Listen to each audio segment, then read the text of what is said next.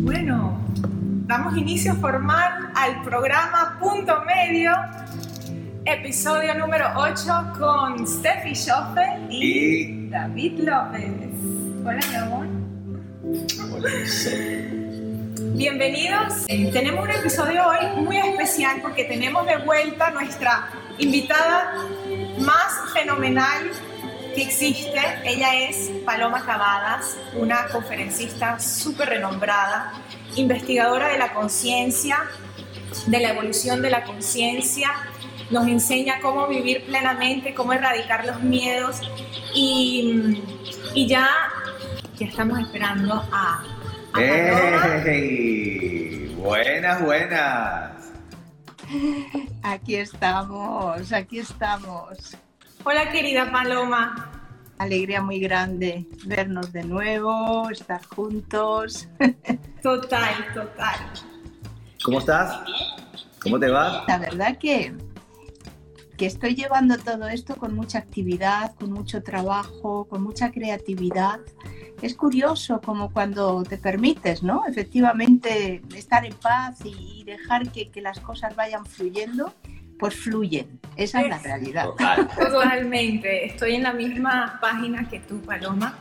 Eh, bueno, fíjense, para recapitular un poquito, eh, quién es Paloma y, lo que vamos a hacer hoy, tengo unas colegas presentes, las saludo, eh, colegas de la psicología nutricional, gracias por estar aquí. Y eh, en los episodios pasados nosotros tuvimos la, la fortuna de conversar con Paloma en el episodio 1, 2, 3 y 4 del programa Punto Medio. Y aquí yo estuve haciendo como un recuento para como que hacer un micro resumen introductorio de los temas eh, que tenemos de interés, que, conversamos. Y en el episodio 1, cosa que los invito a que lo vayan a ver, ya está en el programa de YouTube, el episodio 1 y el 2 en el, en el programa de Punto Medio en YouTube. Y en el capítulo 1 hablamos acerca del miedo, la muerte y cómo vivir plenamente.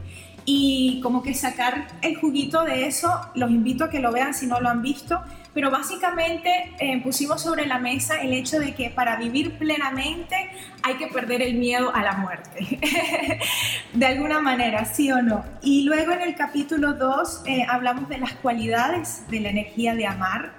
Y, y- y- lo que más me, me- me calzó en ese episodio fue cómo, qué difícil es estar y permanecer en la energía de amar. Y en ese episodio Paloma nos explica por qué se nos es tan difícil entrar y permanecer en la alegría y se nos hace tan fácil entrar en el sufrimiento y en el, en el, en el colapso, por decirlo de una manera.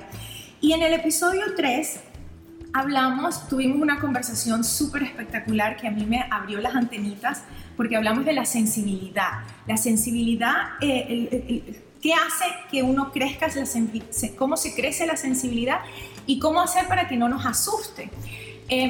Esa- ese episodio fue la primera vez donde yo eh, entendí porque tenemos metido que la sensibilidad es mala. Ay, tú sí eres sensible. Ay, tú otra vez con tu, con tu cuento. Con tu drama. Y, y- y la manera como Paloma como que nos volteó la, eh, o nos abrió la perspectiva es la sensibilidad es buena, es necesaria, es como un ingrediente fundamental para vivir plenamente.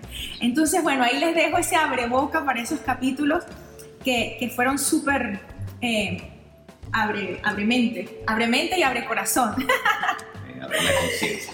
Y en el último capítulo hablamos de la evolución de la conciencia. Pa- Paloma se enfocó en la evolución de la conciencia como tal y lo que más recuerdo y más me hace chispa y me alegra es que lo que dice Paloma, sucede porque sucede. Eventualmente vas a evolucionar. Entonces eso nos pone eh, a, a las personas que, digamos, nos dedicamos a, a ayudar a otras personas a encontrar su camino, nos da un- a nosotros como, una, como un poquito de aliento, un poquito de calma, de que no es nuestro trabajo convencer. A mí me encanta como tú empiezas cada conversación diciendo, aquí yo no quiero convencer a nadie. Y eso es tan poderoso y, y, es tan invitacional, porque enseguida quieres como que prestar atención, porque por fin alguien me dice que me va a decir, mira, tú lo que tienes que hacer es que es totalmente equivocado, es el, el modo operandi equivocado es desde la autoridad. Entonces, este, entonces, bueno, ahí les dejé creo yo, ¿no? Una, una, pequeña introducción a esos cuatro episodios anteriores. Y lo que vamos a hacer hoy es, vamos a responder, eh, o Paloma nos va a responder eh, preguntas que pueden surgir ahorita o que han surgido en los capítulos anteriores. Y yo no sé ustedes, pero yo tengo una, pequeña lista. qué bueno, qué bueno. Entonces, Paloma, este, no sé si, si quieres empezar con las preguntas de una vez o deseas iniciar con, con algún punto o con algo. vamos con las preguntas, porque yo creo que las preguntas nos van a dar pie a desarrollar lo que sea. Si la pregunta mm, requiere una contestación breve, yo seré breve, que también puedo ser muy breve. o si requiere profundizar, pues nos extendemos más. Así que yo creo que vamos a darle Vamos a darle paso a las Vamos a darle. Bueno, yo creo que yo empiezo con las preguntas. Em, eh, fíjate, Paloma, em, en el que lo veo mucho también en el trabajo que yo hago, em, eh, escucho mucho o estamos, eh, nos, nos hemos dado cuenta que qué fácil es no cumplir aquello que tenemos que hacer. O sea, ya por ejemplo, yo que mi, como que mi expertise es en la comida, ya sabe, muchos ya sabemos qué es lo que tenemos que hacer. El problema no es en el qué, en el, el, asunto eh, se concentra en el cómo hago aquello que sé que me hace bien y, que, lo haga de manera constante y se vuelva como un hábito. Por ejemplo, el, eh, comer de manera más saludable, hacer algún tipo de movimiento, meditar. El otro día estaba conversando con, una amiga, Katy Estrada, que me decía, yo sé que a mí me cae bien meditar, yo sé que a mí me cae bien respirar antes de cada comida y lo hago, pero de repente pasa algo que lo dejo de hacer. Entonces mi, pregunta para también eh, ayudarme a mí, para seguir ayudando mejor a las personas que trabajan conmigo, desde tu perspectiva, ¿por qué, es eso tan, ¿por qué se nos hace tan difícil la parte de hacer?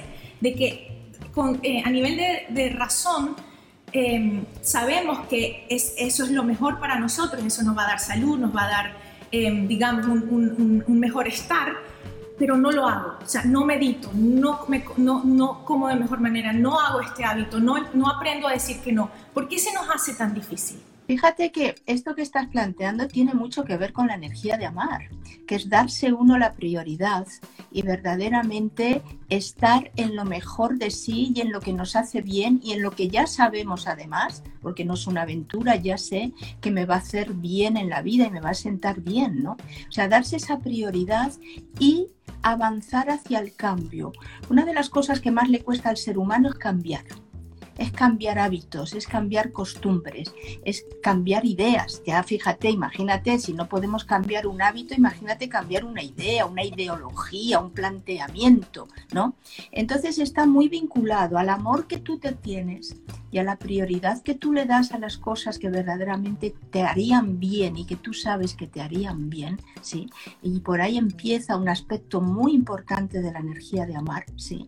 Y luego estar disponible y abierta al cambio, ¿sí? Porque indudablemente mantenerse en una línea de alimentación o de ejercicio o de trabajo personal requiere, o sea, requiere generar cambios en tu vida. Hay cosas que, bueno, pues que ya sabes que, que, si no te hacen bien es que, es que no las compro siquiera, o sea, que ya no me las compro, ya no las traigo a casa, ya no las tengo, ¿no? Pero va mucho por ahí, por el tema de cómo me amo, a qué le estoy llamando a amarme y cómo en la práctica pongo o no ese amor en, mi vida, ¿no? Ok, entonces es como preguntarse que, cómo me estoy amando, qué tanto me estoy amando, esto que estoy haciendo es amor hacia mí misma o hacia mí mismo. Porque, porque si es algo que es recurrente y vuelve, ¿sí? O sea, vuelvo a caer otra vez en esa trampa, vuelvo a caer en esa trampa, ahí tengo un tema a desmantelar, que a lo mejor en este caso que tú pones es la comida, pero puede ser otra cosa. Eso está tapando algo más profundo, ¿sí? Que no me deja efectivamente abrirme a, esa expansión de mí, porque al final estamos hablando de expandirte, de estar más feliz, de estar más encajada en tu vida y más plena. Entonces sería también observar qué es lo que en este caso la comida estaría tapando a un nivel más profundo. Y yo me engancho y me engancho con lo de comer o con lo que sea, ¿no? Y al final eh, hay algo más potente detrás, más solapado. Así que yo le daría también un, vistazo a esa parte, ¿no? Sí, en el trabajo que, que, hacemos en la psicología nutricional es precisamente eso. Eh, el, problema no está en la comida, no está en esas superficies, es algo que, hay, que va más profundo la historia personal. Te conviene verlo, te conviene mucho verlo, ya sea con una práctica energética, ya sea ya que tú meditas, eh, plantearte dentro de la meditación, encontrar esa clave, porque a veces es algo muy evidente y muy que está tan mimetizado con tu realidad que no lo vemos y estamos culpabilizando yo que sé qué otra cosa o poniendo un enfoque y una fuerza muy grande en otra cosa que es muy costosa, cuando si verdaderamente desmanteláramos eso otro, tal vez lo de, lo de la dieta vendría con mucha más facilidad. Sería como la consecuencia natural, sería ya comer de esa manera que yo sé que me hace bien, pero hay algo a desmontar detrás, yo diría, me parece. Ok, ok, buenísimo. ¿Tú tienes alguna pregunta? ¿Puedo continuar?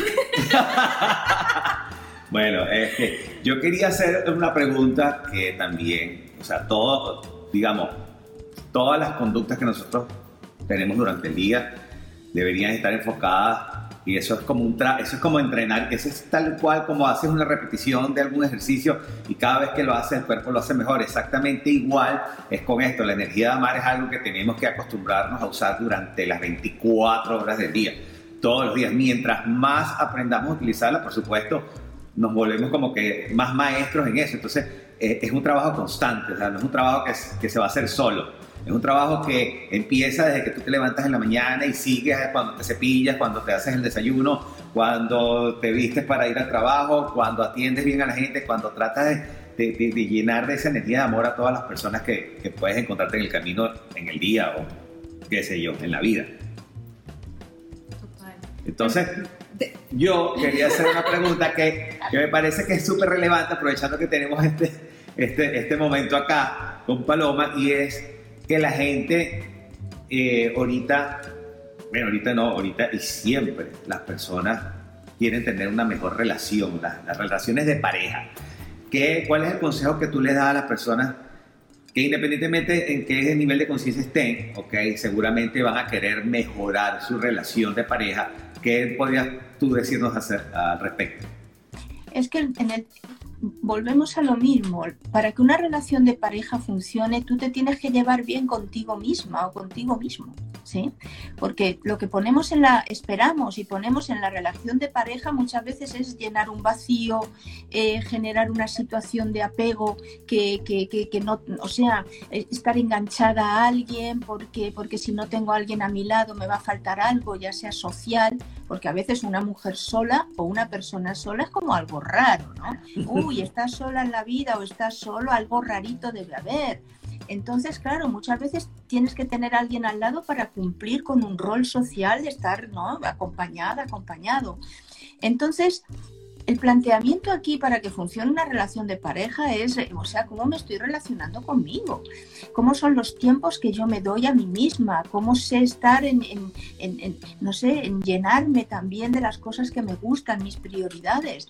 Y luego, bueno, pues elegir o tener una persona al lado con la que compartir cosas importantes. O sea, no es solamente el cariñito ese inicial y amoroso de la tierra, porque eso dura por los primeros días. En cuanto eso se va, se desvanece, se queda la cruda realidad. Y, y realmente una pareja funciona mucho mejor cuando hay cosas en común que son que son importantes, ¿sí? Por las que vamos juntos en eso, ¿sí? O sea, es como decir, cada persona en la pareja tendría que tener su vida en singular, con sus cosas, sus, sus inquietudes, su, su, motivación, ¿no? Eh, eh, llenar esos espacios y luego tener con, con la otra persona, con lo que llamamos la pareja, puntos de encuentro muy importantes. Entonces, que, que, nutran a la pareja, que le den motivación, que le den sentido, que le den eh, ese ímpetu para la caminata, ¿no? O sea que aquí tenemos, es complejo el asunto, ¿no? Porque claro, a veces también estamos siempre como echando las culpas afuera, ¿no? Es que la otra persona tal, es que no sé cuántos.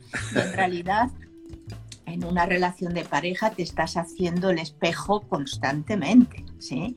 Y si realmente tú has trabajado tu parte y eso sigue sin funcionar, pues lo mejor es decirse adiós y saberse separar bien, que eso también es una clave importante. Yo muchas veces he visto parejas que realmente más que venir a arreglarlo todo y a ver si funciona una vez más y, y lo intentamos y tal, han venido yo lo he visto, sí, porque bueno, llevo años de terapia con las personas. Han venido a, cerrar la relación bien, no han venido a hacer esfuerzos ímprobos por seguir juntos sino aprender por primera vez a no matarse en, la, en, el divorcio, ¿sí? Y a no, ¿sabes? A no entrar en colisión, o sea, saber cerrar bien una relación. Eso también es importante porque parece que no, pero te deja despejado el territorio para encontrarte a la siguiente persona. hay mucha gente en este mundo. O de amor para toda la vida. A lo mejor ocurre y se da y fantástico si encuentras una compañera, un compañero de vida así. Pero si no, eh, bueno, tengamos, vivamos el tiempo que se dé felizmente, terminemos muy bien aquello y nos abrimos a otra cosa. O sea, es que es como todo el conflicto. Imagínate que ya hemos hablado de eso en nuestros encuentros anteriores. El caso es estar eh, liado, enfurruñado, peleando por algo. Y si la cosa no va, vamos a reconocerlo abiertamente. Y si va, yo tengo que saber por qué funciona. Ustedes dos tienen que saber por qué funciona su relación. O sea, eso es fundamental, no me lo tienen que decir públicamente pero es saber cuál es realmente lo, lo que hace que, esa, esa, coalición eh, eh, tenga dinamismo y tenga tal, siendo que cada uno somos singularidades. O sea, ni, ni, yo tengo por qué cambiar para agradarte, ni tú tienes por qué cambiar, nos tenemos que poner de acuerdo. Exactamente. Punto medio, encontrar el punto medio. Exactamente. Ponernos de acuerdo, respetarnos mucho, ¿sí? El amor en la pareja pasa por el respeto, por una gran amistad, por una gran valoración de la otra persona. A veces parece que solo vemos los defectos de la pareja y, esa pareja también tiene sus grandes virtudes.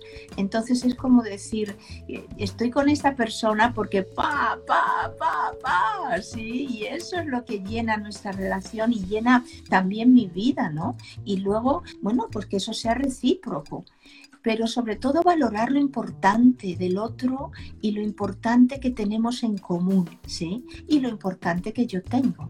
Es un proceso de gran valoración.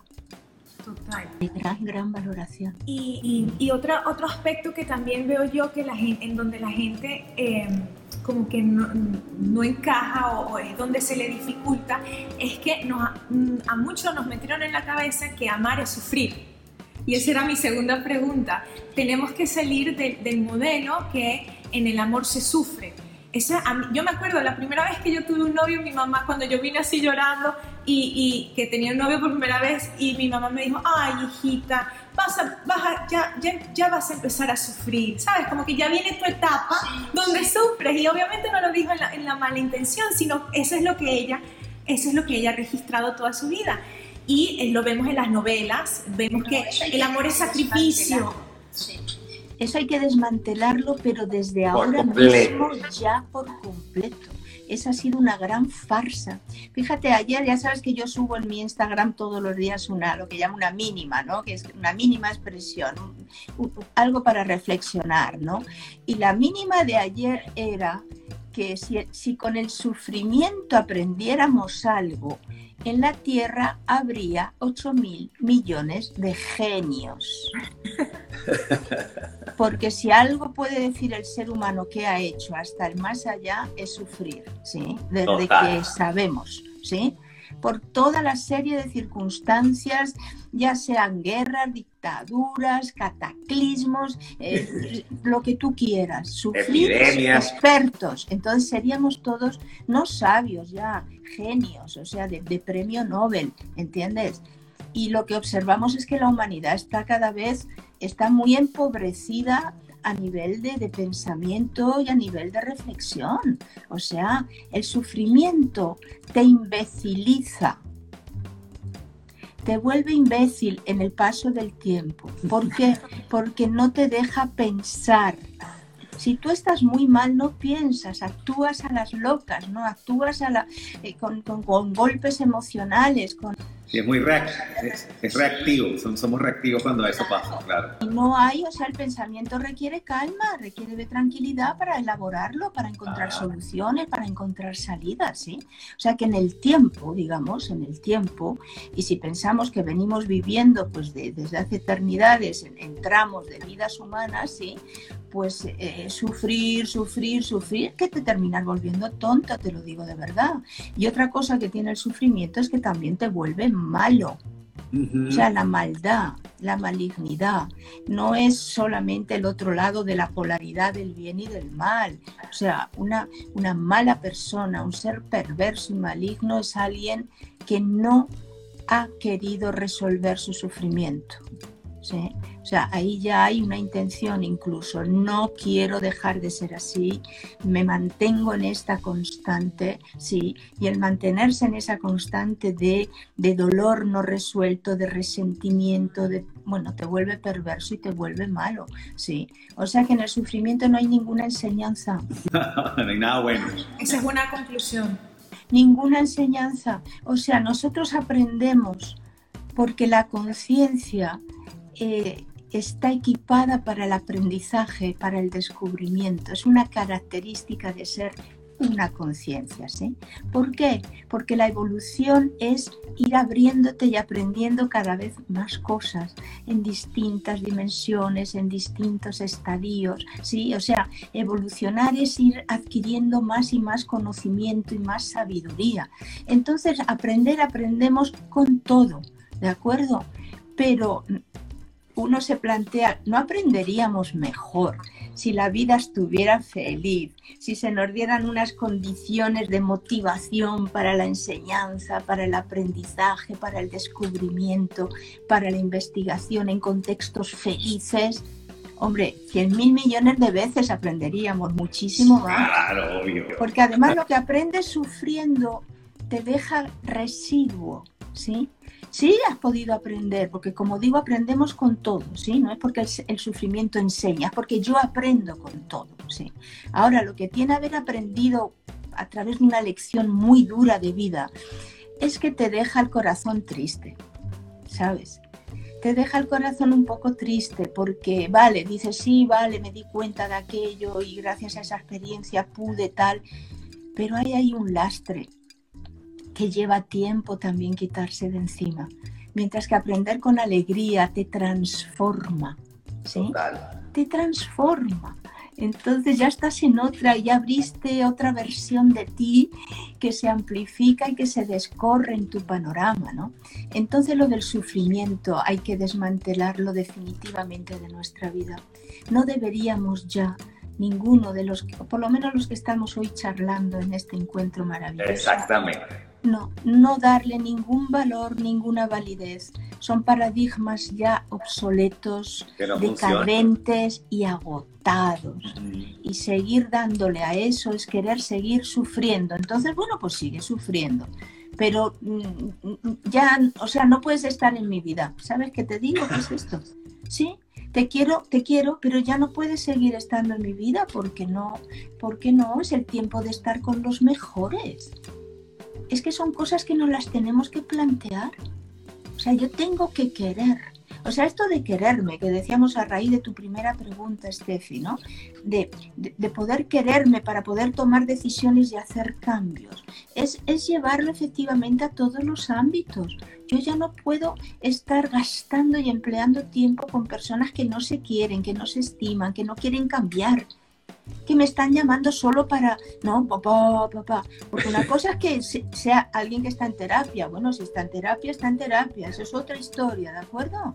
Pero amigos, familia, gente cercana que solo te llaman para el drama y para contarte lo, fatal que salió aquello, dices, no, mira, por favor, Muchas gracias. Sí, y además de eso, deteriora muchísimo el sistema, el sistema inmunológico. Si usted anda sufriendo de siete días de la semana, usted sufre seis días y medio, o sea, imagínese cómo está su sistema inmunológico, cómo se deteriora, cómo va a estar, bueno, pues cualquier cosa que pase por ahí usted le va a dar. Entonces también es, o sea, esa parte es como donde se une también el amor propio con el cuidado personal. O sea, mira, yo no quiero seguir ya sufriendo, me voy a salir de este círculo de sufrimiento que son de repente mis compañeros de trabajo, o es la pareja que tengo, o es la familia que tengo, o es ciertos amigos. Entonces, es poder también aprender a poner límites, porque poner límites es totalmente sano. No, y además no acostumbrarse porque como nos han vendido esa película del sufrimiento y del sacrificio y de todo esto. Rasgarnos las vestiduras. Sí, sí, es como que la vida es eso, me lo he creído, me lo sigo creyendo y, y he hecho de eso una costumbre. Entonces, acostumbrarse a vivir por debajo del promedio de uno es una forma de automaltrato tremenda, ¿sí? Tremenda porque la evolución realmente y la vida feliz, ¿sí? Lo que lleva es que a tú, tú eleves eh, eh, el promedio y, te eleves por encima de la propia mediocridad, entendiendo por mediocridad el sufrimiento, ¿sí? La desvalorización y todo aquello que, que, que te aleja de la felicidad. O sea, todo eso genera una vibración un campo vibratorio que yo lo llamo mediocre para entenderlo porque hay que ponerle palabras y eso hay que superarlo.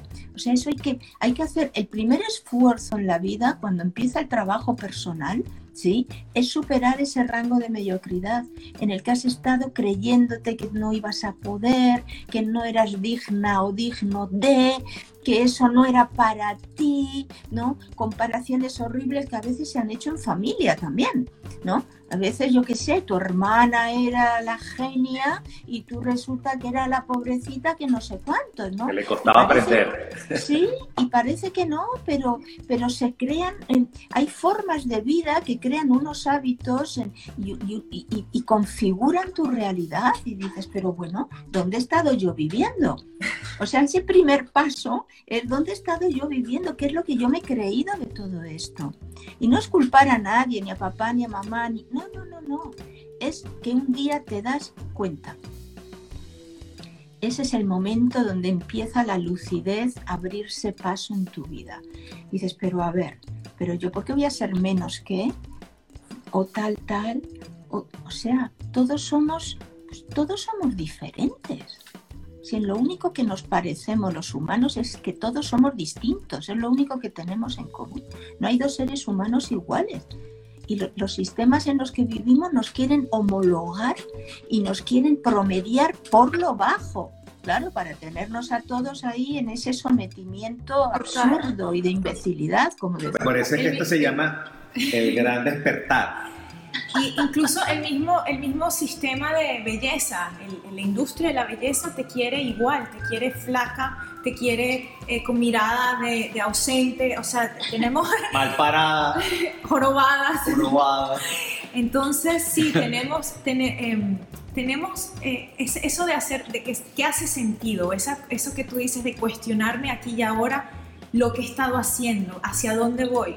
Em, eh, tiene está el sufrimiento, nos damos cuenta que hay mucho sufrimiento y para seguir el tema del sufrimiento y ahorita em, encajando en un, o sea, sí, como que las personas que están como ahorita viendo y dicen, ah, ahorita, ok, tal vez me he dado cuenta, sí, he sufrido, he estado en sufrimiento, em, ¿qué puedo hacer? O entonces, por lo visto, esto que me pensaba que me daba felicidad, quizás ya no es lo que me da felicidad. ¿Qué es lo que me da felicidad, Paloma? Es que esa es la pregunta que, o sea, es, pregunta del millón cuando empiezas, claro, cuando empiezas el trabajo personal, ¿no? O sea, yo soy partidaria de hacer listas porque cuando uno pone en papel o en, o en la tablet, me da igual, en el ordenador, sacas de la cabeza las cosas, ¿sí? Dejas de darle vueltas y las tienes ahí, ¿no? O sea, ¿qué cosas no me gustan en mi vida? Y ser muy sincera al respecto, ¿sí? Porque te lo estás diciendo a ti si no lo tienes que publicar, si no quieres, ¿sí? ¿Qué cosas no me gustan ya en mi vida? Cosas, personas, actitudes, tal. ¿Qué cosas siguen sin gustarme de mí, por ejemplo? Porque, ¿no? Me repito en esto y en lo otro. Y luego hay que plantearse y hacerse también las listas, ¿no? Los enunciados de las cosas que me gustarían, la naturaleza de los sueños con qué cosas hemos soñado y venimos todavía soñando y nos parece una cosa muy lejana porque, porque lo ves lejos, porque estás cargada de bultos todavía y de trastos, ¿sí? Pero realmente eh, hay veces que de niñas ya cuando éramos pequeños ya teníamos una idea de algo que a lo mejor no estaba muy perfilada, pero, pero no, eh, no tenía nombre, pero sí tenía como el sentimiento. Yo me acuerdo que de pequeña quería ser enfermera y quería ser misionera, las dos cosas. Fíjate que yo no he vivido en una familia religiosa ni nada, ¿no? Y tampoco soy una persona religiosa, pero era esa cosa de la misión, ¿sí? Y, la, y, la, y lo de la, y, ser enfermera. Luego la vida me llevó uh, a, a, distintas otras eh, lugares y situaciones y tal, pero al final me doy cuenta que lo que, lo que he terminado haciendo tenía que ver con eso. Eres una misión. ¡Claro! Tenía que ver con eso, o sea, una misión de vida. Sí, una misión de vida y tiene que ver con acompañar en procesos de, de mejora del ser humano, de la humanidad y de lo que haga falta, empezando por mí misma, ¿no? O sea que sería también interesante como, y de pequeña yo que quería, ¿no? Que no es que tenga que ser eso exactamente, pero hay algo, porque hay un proyecto de vida que traemos a lo mejor toda la humanidad no trae proyectos de vida, pero nosotros sí, muchísimos de nosotros. Proyectos de vida se generan antes de nacer, en las dimensiones luminosas en las que estás, totalmente lúcidas, ¿sí? con tus colegas de evolución, y ahí ensayamos, ensayamos lo que vamos a hacer en la vida, ¿no? Que es siempre lo mejor para resolver, ya sea tu trauma nuclear o todo lo que, lo que tiene, las memorias que están ahí pendientes de resolver, que se resuelven en la tierra, por supuesto, porque si no ya estaría todo resuelto. Si yo pudiera resolver ahí después de la muerte, punto. ¿Sabes? Que estaríamos aquí con tanta historia otra vez y otra vez. Entonces ahí, cuando vuelve la muerte lúcida es eso, volver a casa. Entonces vuelves a casa, se, se descorre toda tu lucidez y lo que queda pendiente se queda en memorias que ahí no se activan. Por lo tanto, tú ahí puedes estar lúcido y lucidísimo todo ese periodo. Entonces ahí planificas tu proyecto de vida. Y tu proyecto de vida, lo primero es para sanarte. La primera parte del proyecto de vida es autosanación. Sí, porque si no, no me sano, no me saco todo esto que estamos diciendo del sufrimiento y del miedo y del tal, ni puedo amar, ni puedo disfrutar de la vida, ni puedo nada, ¿sí? Y muchas veces, bueno, pues una gran parte de la vida se nos va en esa, en esa primera parte del proyecto. Yo suelo decir que es como una terapia, el proyecto de vida, más que una misión o un tal o una, ver una cosa así extraordinaria, es una terapia ocupacional. es la mejor terapia ocupacional que conozco porque realmente eh, te, centras ¿sí? en algo que es positivo, que es saludable, que tú reconoces en ti, ¿sí? que sabes que haciendo eso vas bien porque te gusta, ¿sí? porque te hace, te, te, te, vuelve, hay un retorno positivo que te viene. Entonces es la mejor terapia ocupacional porque sabíamos ahí sabíamos que aquí llegas y te olvidas de todo, porque es una estrategia también. O sea, el olvido es una estrategia para que tú seas auténtica. ¿sí? Yo llego aquí y las memorias se, apagan, ¿sí? Primero, porque tengo toda la oportunidad de, de, elegir cómo quiero vivir esta vida y voy a ver si soy capaz de elegir desde lo mejor. Entonces, cuando tú vas eligiendo desde lo mejor, se va descorriendo el camino y se te van abriendo las memorias. Esto de recordar ocurre cuando efectivamente ya estás bien encaminada y eres capaz de sostener en el cuerpo y en tu vida tu propia grandeza.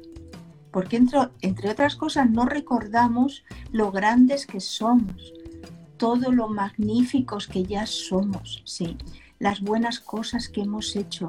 O sea, no nos caben en el cuerpo, ¿sí? No es tanto ya la gente como siempre con el sufrimiento. Claro, de tú a saber quién habré sido, lo que habré hecho de mal. todo lo que has hecho de bien, ¿sí? Estar dispuesta a abrir tu corazón y recibir tu propia bondad, el resultado de tus propias acciones presentes y pasadas, probablemente ya hemos hecho mucho bien también en esta vida. Y a veces es que te lo quitas de encima, el agradecimiento de la gente, te lo quitas de encima como la caspa del hombro. Y dices, pero ¿por qué no puedo, por qué no podemos recibir la gratitud, el reconocimiento, eh, las buenas cosas que nos quieran decir, con naturalidad, aprender a, recibir todo eso con naturalidad, ¿sí? Entonces, claro, el proyecto de vida viene ahí a rescatarnos muchas veces. Por eso hay personas que en la vida a veces hacen unos, unos giros inmensos, ¿no? de repente dejan el trabajo que tenían, se van a vivir a otro lugar, eh, yo qué sé qué, se convierten en, no, en otra cosa, porque bueno, puede ser parte de esa actuación del proyecto de vida, que hasta, hasta aquí vinimos de esta manera y de repente se, se, descorrió toda la, la, la, cortina y dices, ahí va, pero si yo realmente lo que quiero hacer es esto. Entonces ahí hay un acto de sinceridad y de autenticidad muy grande ahí también es importante que la persona se dé cuenta y apueste por lo que importa. Porque muchas veces eso ocurre, pero el miedo no te deja. No, pero ¿cómo voy a hacer yo eso? Uy, uy, uy. Y a lo mejor se te lo está poniendo la vida en bandeja. muchas veces te lo ponen en bandeja. Tú sabes después cuando, sí, sabes cuando te vas, te mueres, te vas, haces tu balance y ves que, que perdiste aquella oportunidad, que te lo pusieron así. Mira, ahí ya, ya no te puedes tirar de los pelos porque pelos no tienes, ¿no? Pero desde luego el gesto lo haces. Ah, o sea que el momento es ahora, pues, como se dice. Vamos a escucharnos más. O sea, si hay algo que podemos decir hoy, es esto. Dejen que efectivamente lo sutil, lo delicado, lo intuitivo, lo fino, que está ahí, en que nos rodea, está como, como, como un vaho que nos, que nos envuelve, deseando de, que le demos espacio y se pueda filtrar. Escuchemos ahí esa, eso que se ha llamado tradicionalmente la voz de la conciencia, ¿sí? que susurra muy bajito, muy bajito, porque te deja elegir, elige en esta vida, vuelve a equivocarte si quieres, venga, pero a ver si aprendes, ¿sí? quédate con, con la experiencia, no te quedes sufriendo en esta vida o sea, es esto. A veces nos despertamos por la mañana de, dormir, del sueño y ya también amanecemos con ese con ese campo despejado y dices, uy, no sé por qué hoy creo que va a ser un buen día, ¿no? Entonces ese ánimo, ese, esa, esa, vitalidad, ¿no? Eh, tratar de mantenerla, que no se nos nuble ni con una llamada telefónica, ni con nada, mantener ese, ruido, registro, ¿no? O sea, escucharse más es fundamental. Y fíjate que la vida nos ha llevado, por lo menos ahora a nivel mundial, a estar recluidos, no, no solo en casa, en nosotros mismos. y era necesario, totalmente. Es tiempo de escucharse, es tiempo de amarse. Es que es esta la historia. El silencio te permite, eh, te da espacio para amarte, sí que no es que no haya que poner música, o sea, si se puede hacer todo en esta vida, pero vamos a darnos también los tiempos para cada cosa.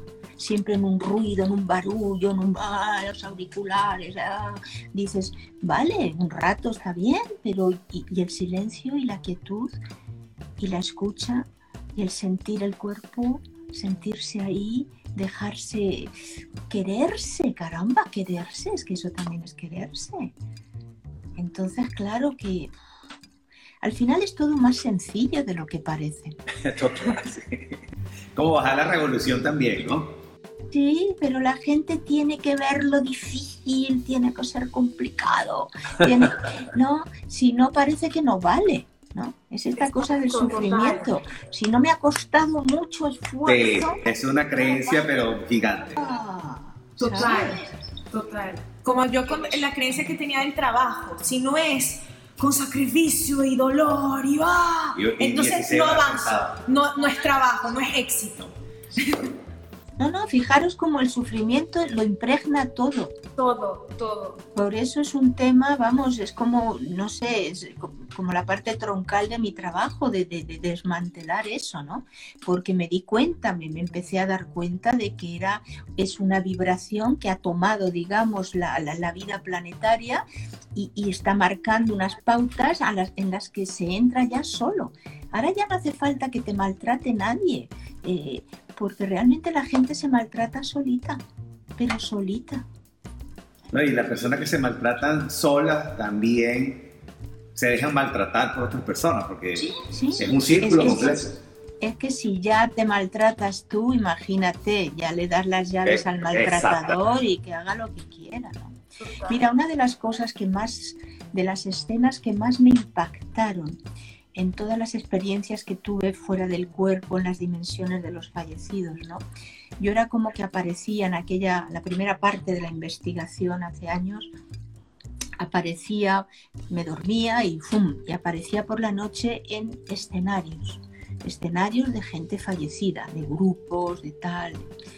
Y uno de los escenarios que más me impactó fue un lugar muy lóbrego, era como, como un lugar de ruinas, así en medio del campo, pero un campo feo, con fogatas, con una luz así, ¿sabes? Eh, mortecina. Y me fui acercando. Es que nunca me voy a olvidar de aquello. Y ahí las poblaciones se estaban maltratando continuamente, pegándose, eh, haciéndose daño, eh, violándose, sí, todos. Entonces, a mí aquello me impactó porque me di cuenta, dije entonces, el maltrato no es de una única vida. La víctima y el maltratador forman un, un conjunto. Y eso se sigue, o sea, si tú no lo resuelves en esta vida, si no sales de tu lugar de victimismo, si no sales de tu lugar de automaltrato o de maltratar a otros, eh, si no lo resuelves, continúa. Continúa. ¿sí? Entonces, eh, valorar también la vida humana como esta maravillosa oportunidad de soltar el pasado para siempre y quedarnos realmente con la lección, con la enseñanza aprendida, con, el aprendizaje, ¿sí? con eso que, que, que, como he dicho al comienzo, la conciencia aprende con todo. El trabajo ahora es soltar los escenarios y quedarme con la lección. A ver, aquello que pasó, en aquel tal, pues estaba jugando que yo tengo un orgullo que es que no puedo con él y me lo tengo que trabajar. Y fue por aquello, entonces me doy cuenta y me trabajo el orgullo, por ejemplo, ¿no? Eh, es esto, me quedo con la experiencia, pero no estoy machacando a nadie, ni persiguiendo a nadie, ni culpabilizando a nadie. Si el tema es de, uno con uno mismo, todo está en nosotros, todo está en nosotros. Entonces a veces puedo tener la dicha de encontrarme con, con alguien que comparto vida y que bueno, puedo hacer trabajo conjunto y me muestra cosas y yo aprendo y la otra persona aprende y crecemos juntos. Y si no es así, gracias por todo, porque francamente no vale el sacrificio, el esfuerzo, no, ya se El acabó. tiempo. Se nos va la vida. Se nos va la vida. Paloma, resúmenos o cuéntanos ahorita en estos últimos minuticos que nos queda. Eh, siempre me doy cuenta que el tema de la muerte genera muchísimas preguntas cada vez que yo hablo de la muerte o cada vez que yo menciono. Yo, si a mí vienen y me tocan la puerta y me dicen, Steffi, es el momento de salir de aquí, yo digo, ok, hasta luego. No, Si- siento que, y más con tus lecturas, eh, se me ha quitado muchísimo más el miedo a la muerte. Háblanos eh, un poquito del miedo a morir, qué pasa después de la muerte, lo que no resolvemos aquí, nos los llevamos. Sí, este la clave es esta, es darse cuenta que efectivamente la muerte no te cambia, no te, convierte, no te conviertes ni en una buena persona, ni en un ser de luz, ni en un tal, ni en un cual, ni en una mala persona, ni vas al cielo, ni vas al infierno por el hecho de morirte. ¿sí? O sea, sigues siendo tú. Puedes tener la lucidez despejada y darte cuenta y hacer tu balance, y entonces poder situar los puntos y decir, caramba, mira, otra vez esto, ah, pero mira, he resuelto esto, uy, qué bien, qué tal y qué cual, si estás con todas tus luces, o te puedes quedar en una especie de, de sombra de ti mismo, o sea, la lucidez muy baja, y entonces te quedas repitiendo. O sea, el drama efectivamente de, de, morir sin lucidez y de no haber resuelto las cosas, el drama entre comillas es que, bueno, te quedas en una reiteración continua de, de ese episodio, ¿no? O de ese estado de conciencia. Entonces, bueno, eh, dices, ¿y eso no se acaba nunca? Bueno, sí, se, puede, se acaba porque puede haber un siguiente nacimiento, ¿sí? ¡Fum! Vuelves a nacer y naces ya predispuesta a seguir entrando en ese tema. O sea que muchos, muchas de las situaciones sociales que se ven en el mundo eh, son resultados, son escenarios de, lo que lleva, de lo que se lleva dentro. ¿Vale? Que luego eh, no es una excusa para culturalmente o sociológicamente maltratar a esas poblaciones o hacerles, ¿entiendes? O sea, una cosa no va con la otra pero entendamos que los niveles de conciencia, si no nos los trabajamos aquí, no los cambiamos, no es una cosa que se resuelve después, ¿sí? O sea, el gran entendimiento de la muerte es la vida. Uno darse cuenta que solo hay vida y que la vida humana son como tramos, son como lonchas, ¿sí?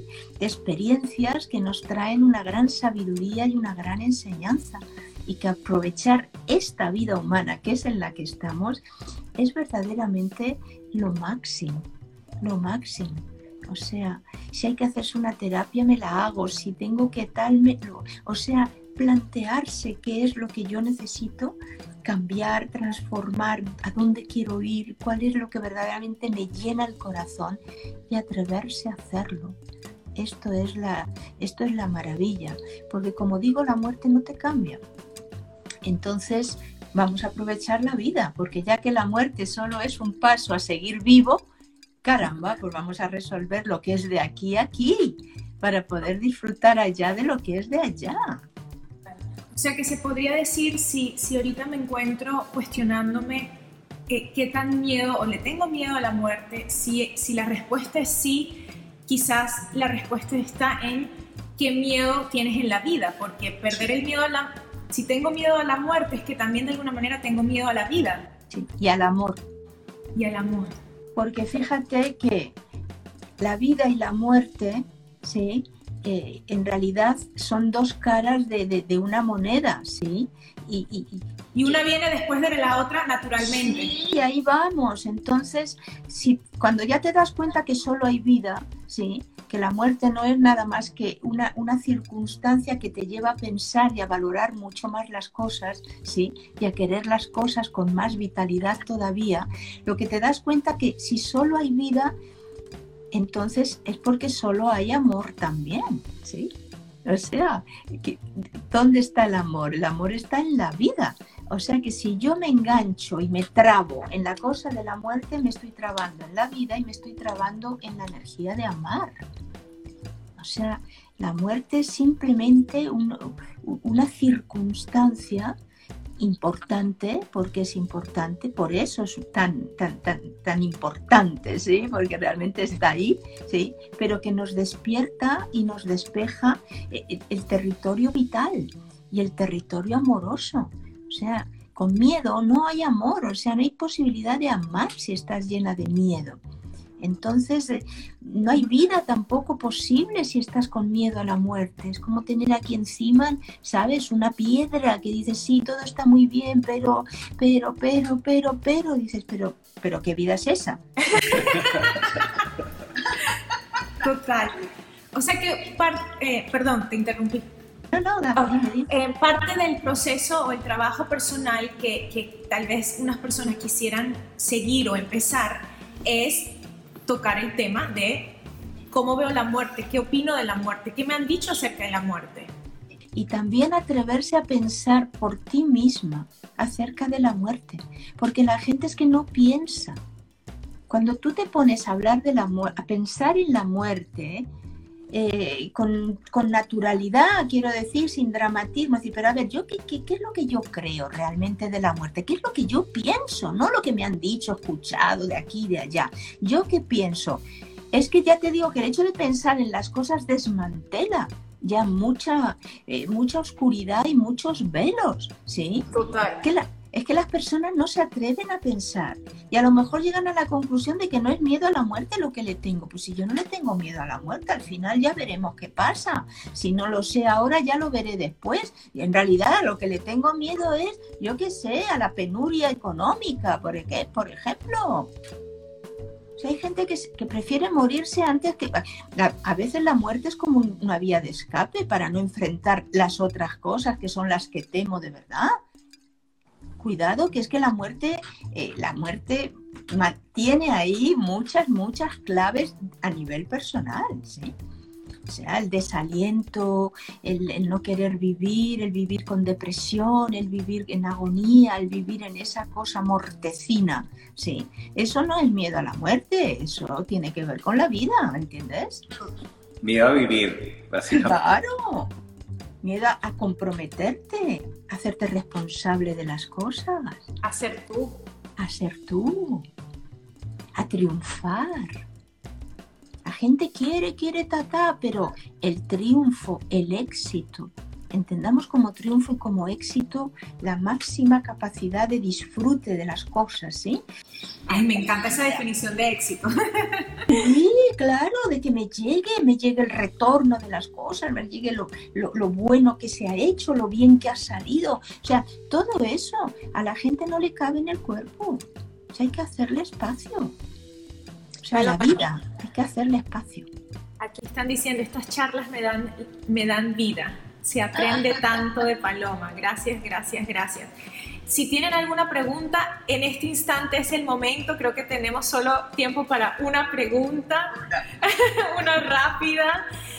Em, David, ¿tienes una pregunta? Eh, yo quería preguntarte acerca de eh, los hijos, De los hijos, porque la gente muchas veces como que dejan de ser esos niños y se convierte, que ha pasado, yo lo vi por lo menos mucho en Venezuela, que la gente se hacía padres muy jóvenes cuando todavía están. ¡Wow! ¡Qué pregunta tan buena, mi amor!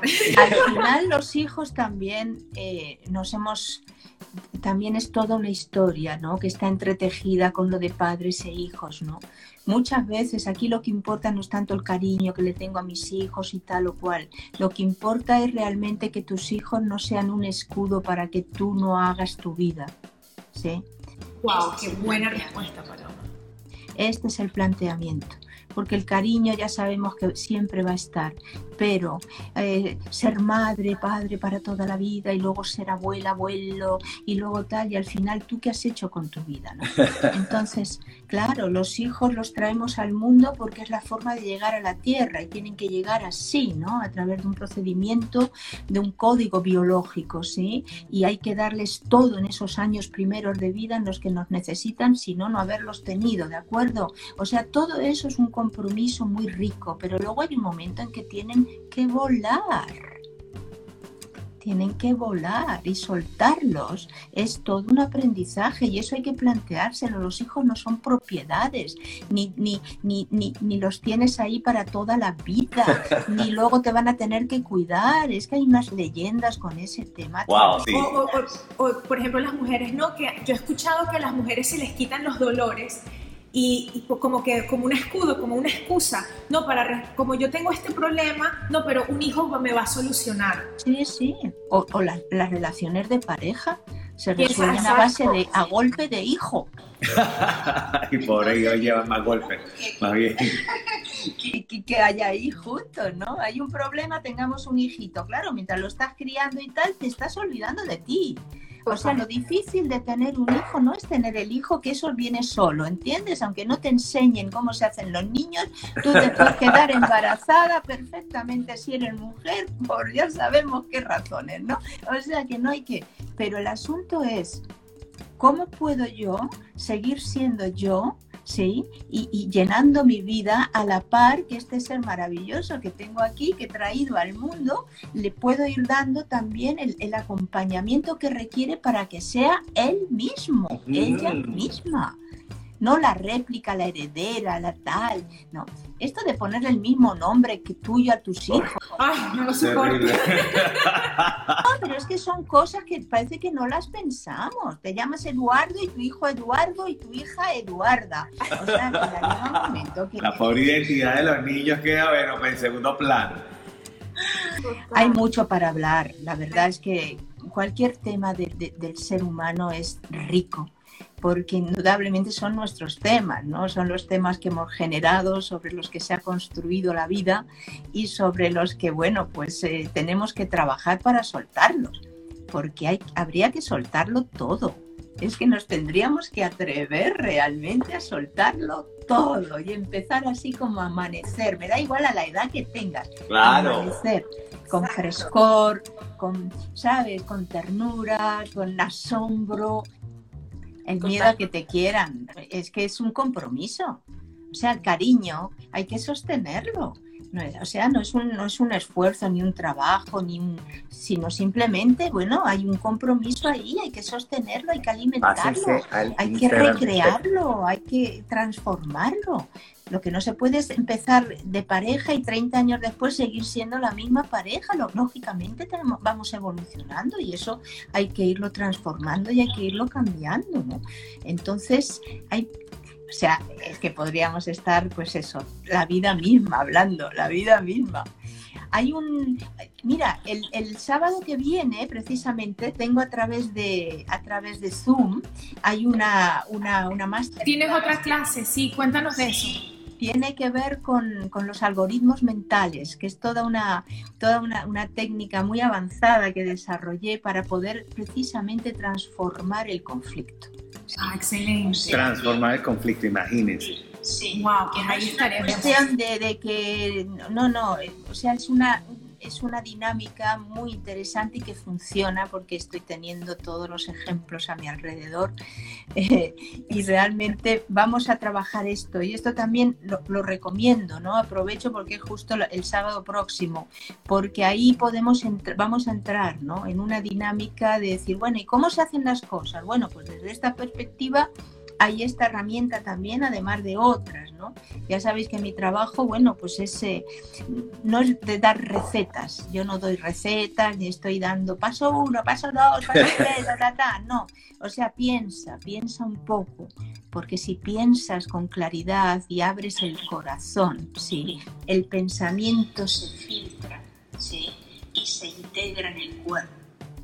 Ay, bueno, aquí estamos todavía, tenemos 50 20 segundos para tener una hora completa. ¿Alguna frase con la que te quieres despedir? Este, bueno, mira, sean ustedes mismos y sean felices. Y gracias por estar aquí en este espacio para sentir y pensar. Hasta la próxima. Bye, bye, bye. Goodbye.